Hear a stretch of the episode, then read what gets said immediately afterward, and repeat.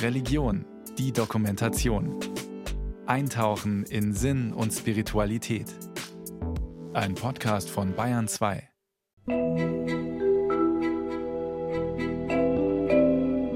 Also für mich war das auch also fast wie so ein Initiationsritus ähm, aus der Ferne oder so der Staat sozusagen ruft, ja, aus der Ferne und dieser Brief kommt dann nach Hause. Und das, das war irgendwie ein schriftlicher Ruf eben, also diese, diese Einberufung. Michael Gutzeit gehört einem der letzten Jahrgänge an, die noch einen Einberufungsbescheid bekommen haben. 2005 war das.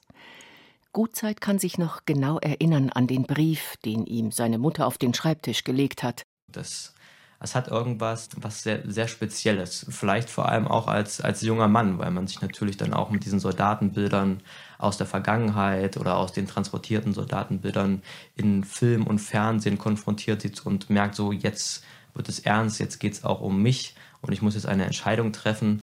Heute ist Michael Gutzeit Major Gutzeit und arbeitet am Institut für Militärgeschichte und Sozialwissenschaften in Potsdam.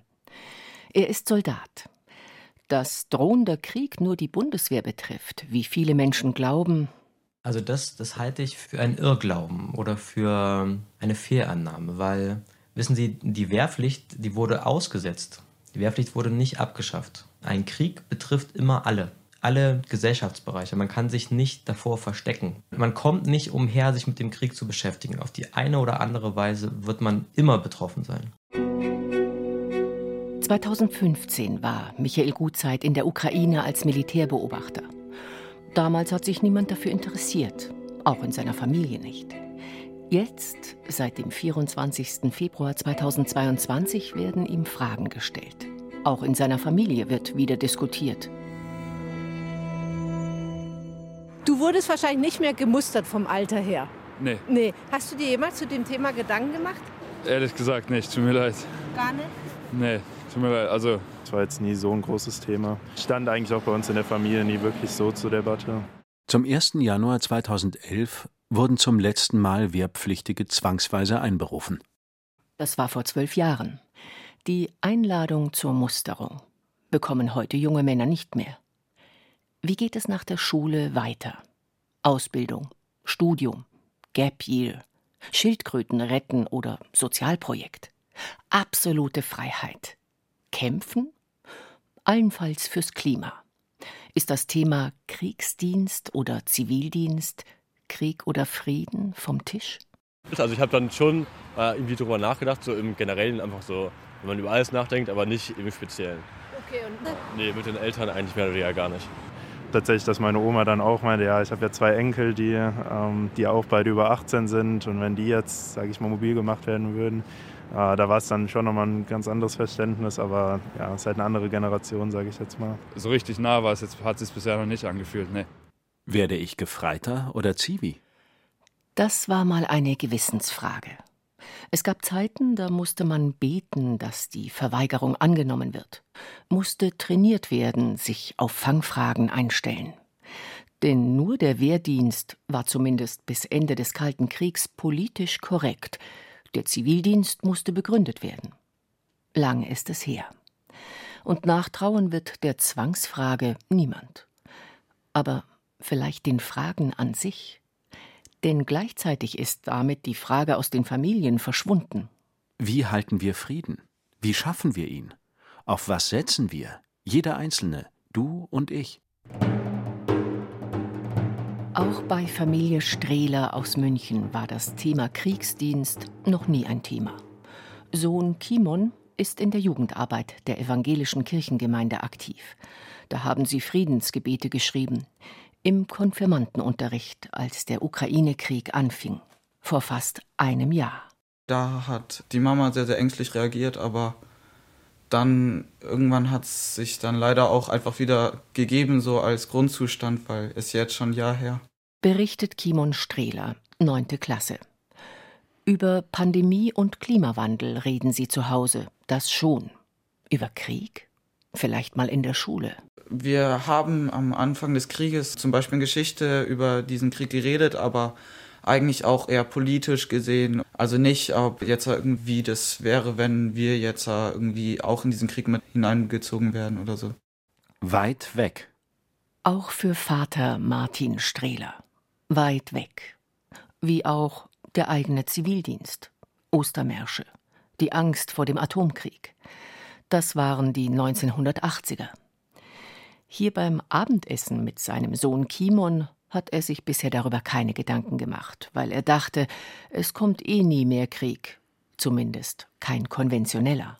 Wir haben ja immer gedacht, wenn es einen Krieg gibt, dann ist es ein hochgefährlicher, entweder atomar oder mit äh, ganz Hightech äh, Flugzeugen, Raketen, dass, dass der einzelne Mensch gar keine, keine Bedeutung mehr hat eigentlich in, in, so einem Krieg. Das sieht man jetzt bei Ukraine, Russland.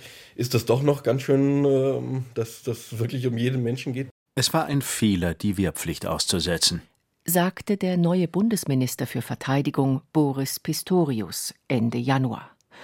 Er meinte damit wohl vor allem Zustand, Bedeutung und Ausstattung der Truppe, aber beklagt auch andere Folgen. Früher saßen eben an jedem zweiten Küchentisch Wehrpflichtige. Auch dadurch gab es immer eine Verbindung zur Zivilgesellschaft.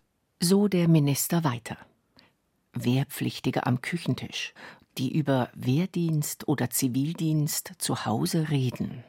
Und sich dadurch auch mit dem Thema Frieden auseinandersetzen? Die Theologin Margot Käßmann sieht auch, dass sich viel verändert hat, seit die Wehrpflicht ausgesetzt wurde. Lange bevor sie EKD-Ratsvorsitzende wurde, war sie von 2002 bis 2011 auch Präsidentin der Zentralstelle für Recht und Schutz der Kriegsdienstverweigerer aus Gewissensgründen. Also ich war immer dafür, dass die Wehrpflicht abgeschafft wird. Aber Sie haben recht. Also dadurch mussten sich junge Männer mit der Frage überhaupt nicht mehr auseinandersetzen, ob sie Kriegsdienst leisten wollen oder eben nicht. Und dadurch ist das Thema für viele auch sehr, sehr ferngerückt und äh, ich denke auch aus den Familien ein Stückchen entfernt worden. Wir brauchen mehr Bewusstsein dafür, was zivile Konfliktbearbeitung bedeutet, was Mediationsprozesse bedeuten. Also wir müssen mehr einüben, in Friedenszeiten den Frieden auch zu erhalten. Will ich im Ernstfall töten? Will ich verweigern? Aber auch. Wie sieht für mich der Weg zu einer friedlichen Welt aus? Was macht es mit unserer Gesellschaft, wenn diese Fragen nicht mehr gestellt werden? Hat sich der gesellschaftliche Diskurs durch die Aussetzung der Wehrpflicht verändert?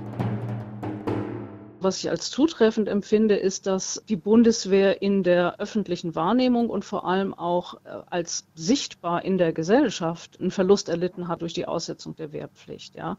Und da kann man schon auf jeden Fall sagen, dass da die Präsenz sozusagen geringer geworden ist und auch die Auseinandersetzung vielleicht dadurch in der Gesellschaft.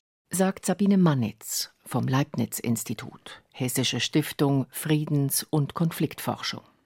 Eingeführt wurde die Wehrpflicht 1956. Parallel zur Wiederbewaffnung und zum Aufbau der Bundeswehr hat sich auch die Auseinandersetzung damit entwickelt. Unter großen Protesten damals. Deutschland sollte sich wieder bewaffnen?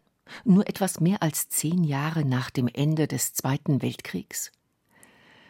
In den 1960er Jahren aufgrund des Vietnamkriegs demonstrierten immer mehr junge Leute gegen das Militärische an sich und für den Frieden. Der NATO-Doppelbeschluss 1979, die reale Gefahr eines Atomschlags mit Austragungsort Europa, führte zur Ostermarschbewegung und zur Friedensbewegung der 1970er und 80er Jahre. Man kann das eben auch als eine Protestgeschichte gegen die äh, Bundeswehr erzählen. Ja. Also ich würde sagen, dass man eben an diesen Momenten auch zeigen kann, dass es eben die ganze Zeit eine sehr durchwachsene Beziehung gewesen ist der Deutschen zu ihrer Bundeswehr. Also es gibt schon noch Ostermärsche, ja. Das ist jetzt zwar nicht mehr so das Format, es gibt heute kaum noch Leute, die da teilnehmen.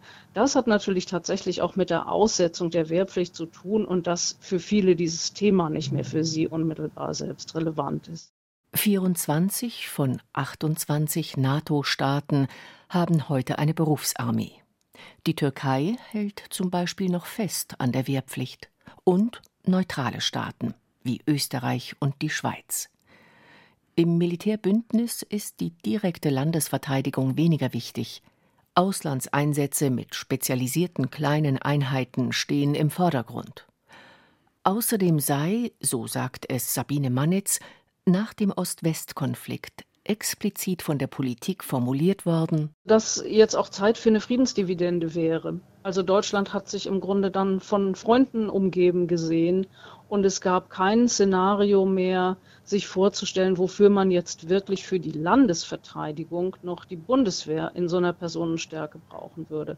Insofern ist natürlich der Krieg in der Ukraine auch die Rückkehr eines ähm, überwunden geglaubten Kriegsbildes, würde ich sagen, oder einer Kriegsrealität, ja. Krieg mit Panzern und Schützengräben.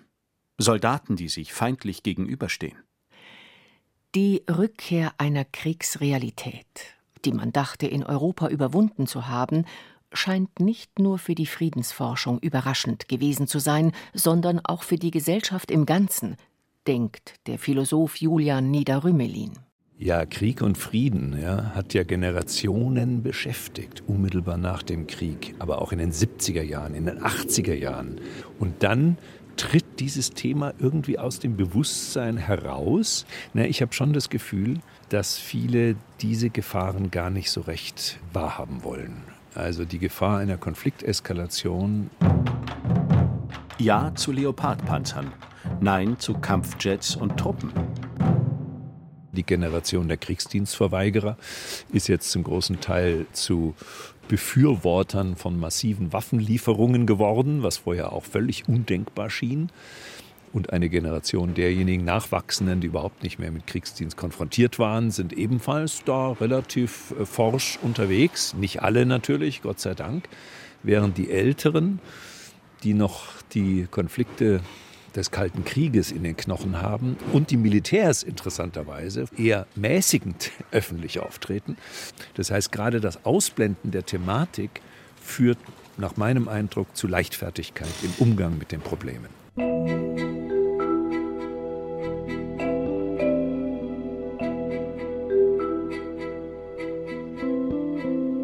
Wieder mehr Kriegsdienstverweigerer. Mehr Kriegsdienstverweigerer seit Beginn des Angriffskriegs auf die Ukraine, beobachtet Pfarrerin Claudia Kuchenbauer. Sie ist Beauftragte der Evangelischen Landeskirche in Bayern für die Beratung von Verweigerern. Also es gibt Anfragen von nicht gemusterten jungen Männern, die sicher gehen wollen, dass sie nicht zum Wehrdienst herangezogen werden.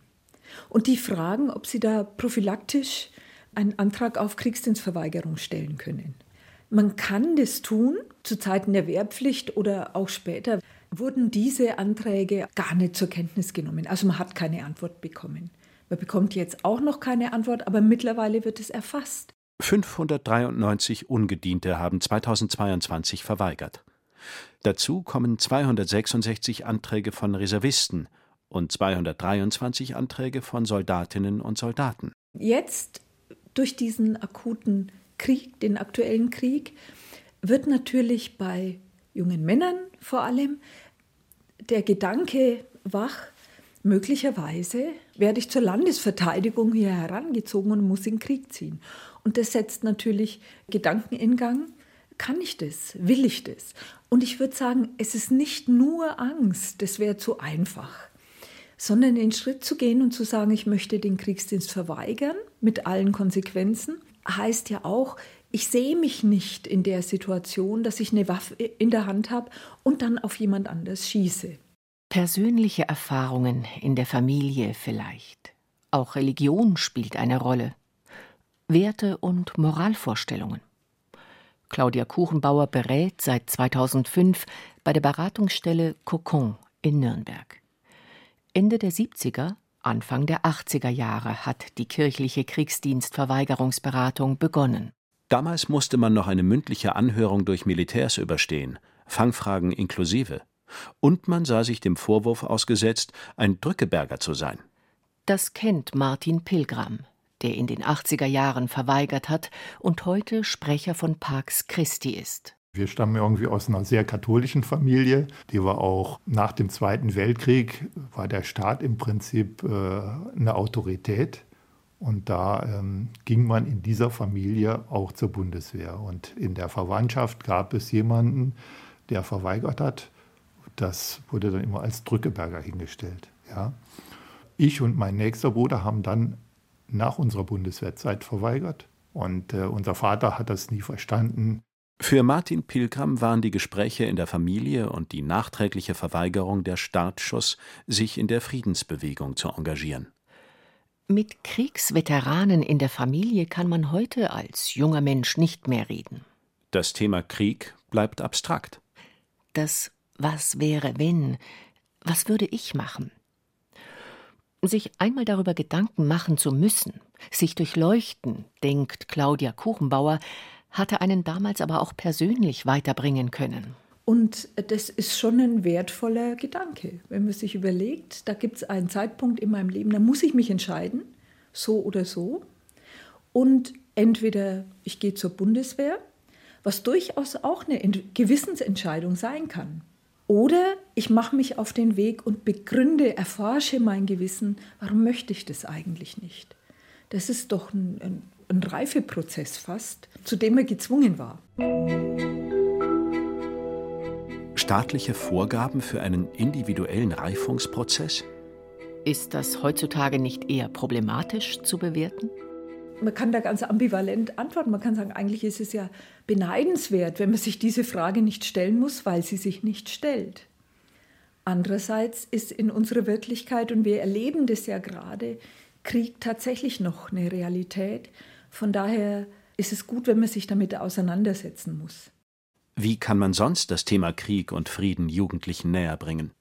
Pax Christi bietet beispielsweise Friedensdienste nach Frankreich und Ex-Jugoslawien an. Auch hier steht die Frage ganz oben, wie entsteht Frieden? Überhaupt in jedem Projekt, wo es um Konfliktprävention und Konfliktvermeidung geht. Überall dort, wo man erfährt, dass Frieden nicht selbstverständlich, sondern harte Arbeit ist.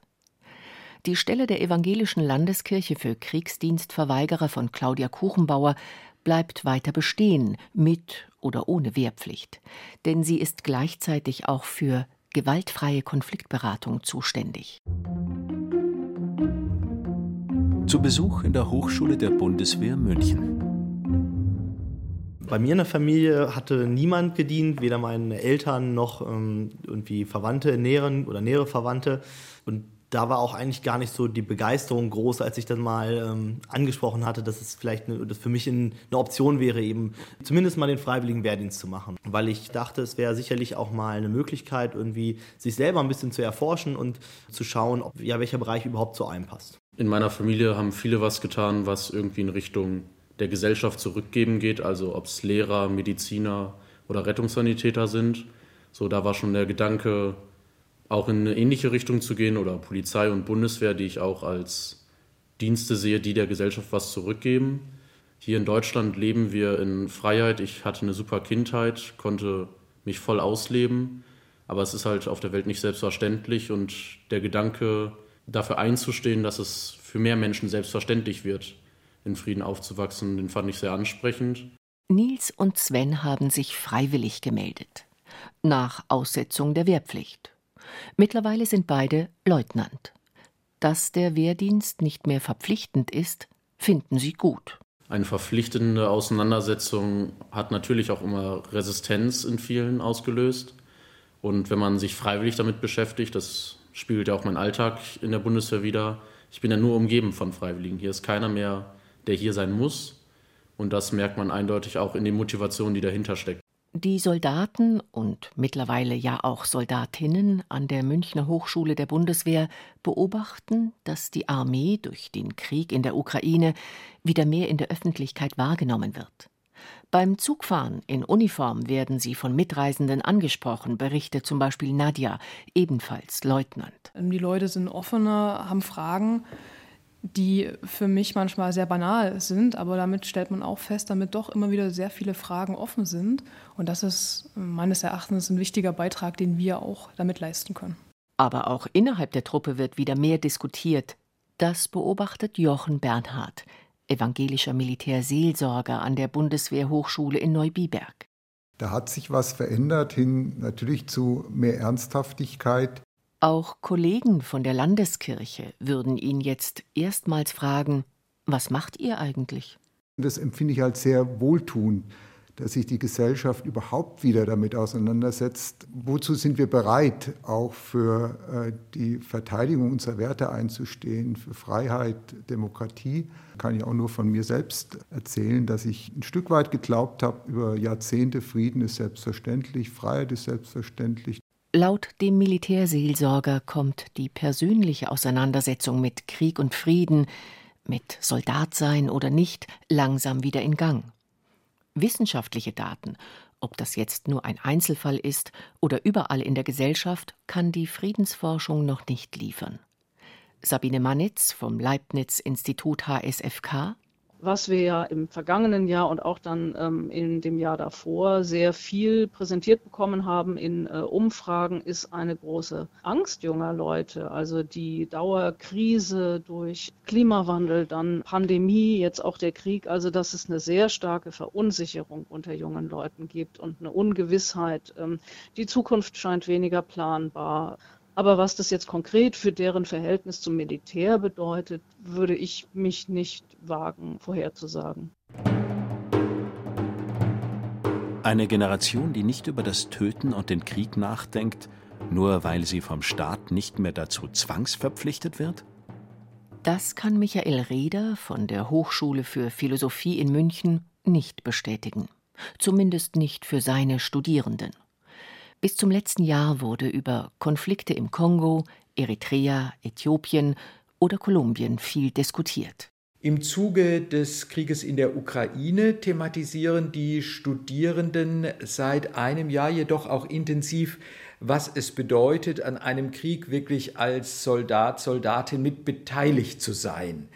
Und da hat es eine vielleicht auch existenzielle Dimension, dass die Studierenden sich vorstellen, was bedeutet es, Teil eines Konfliktes zu sein. Viele Studierende kennen auch Ukrainer oder Russen, deren Väter oder Brüder im Krieg kämpfen. Das ist eine wichtige Ebene. Inwieweit betrifft es mich direkt? Und das, was wir jetzt in den letzten Monaten, glaube ich, an Veränderung sehen, ist, dass vorher über militärische Beteiligungen im Kontext globaler UN-Missionen diskutiert wurde. Das war ganz klar eben die Aufgabe einer Spezialarmee.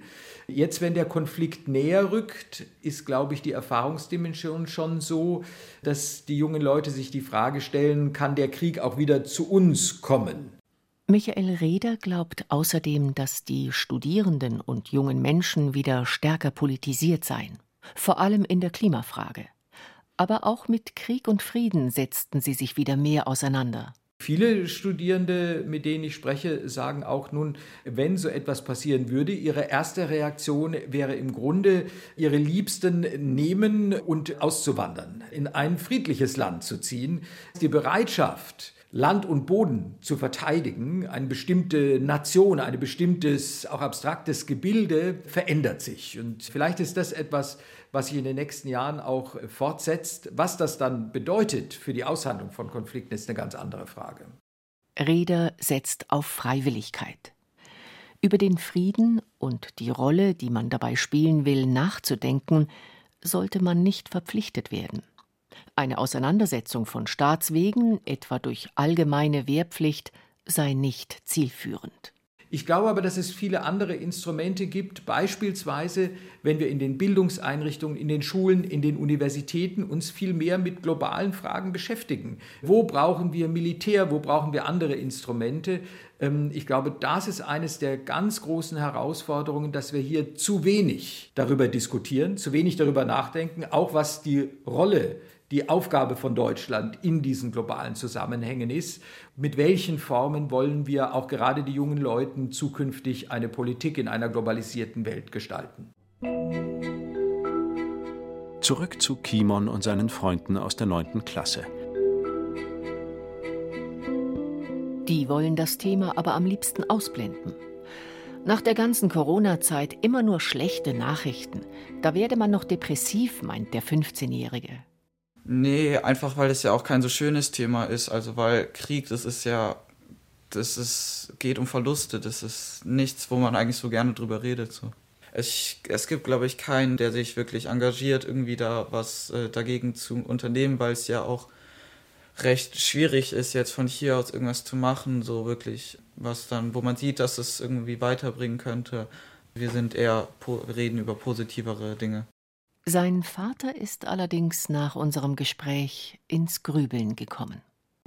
Also, also das ist natürlich ähm, ähm, das Schlimmste eigentlich, was, was so den Eltern passieren kann, dass die Kinder in den Krieg gehen äh, und man weiß nicht, ob sie zurückkommen oder so. Das ist schon auch eine bewegende ähm, Gedanke. Also ich hätte gesagt, eigentlich für Deutschland glaube ich gar nicht, dass man das relevant hat, aber das ähm, kriegt man jetzt so den Spiegel davor gehalten, ist vielleicht doch noch äh, ein größeres Thema, als man immer dachte. Also.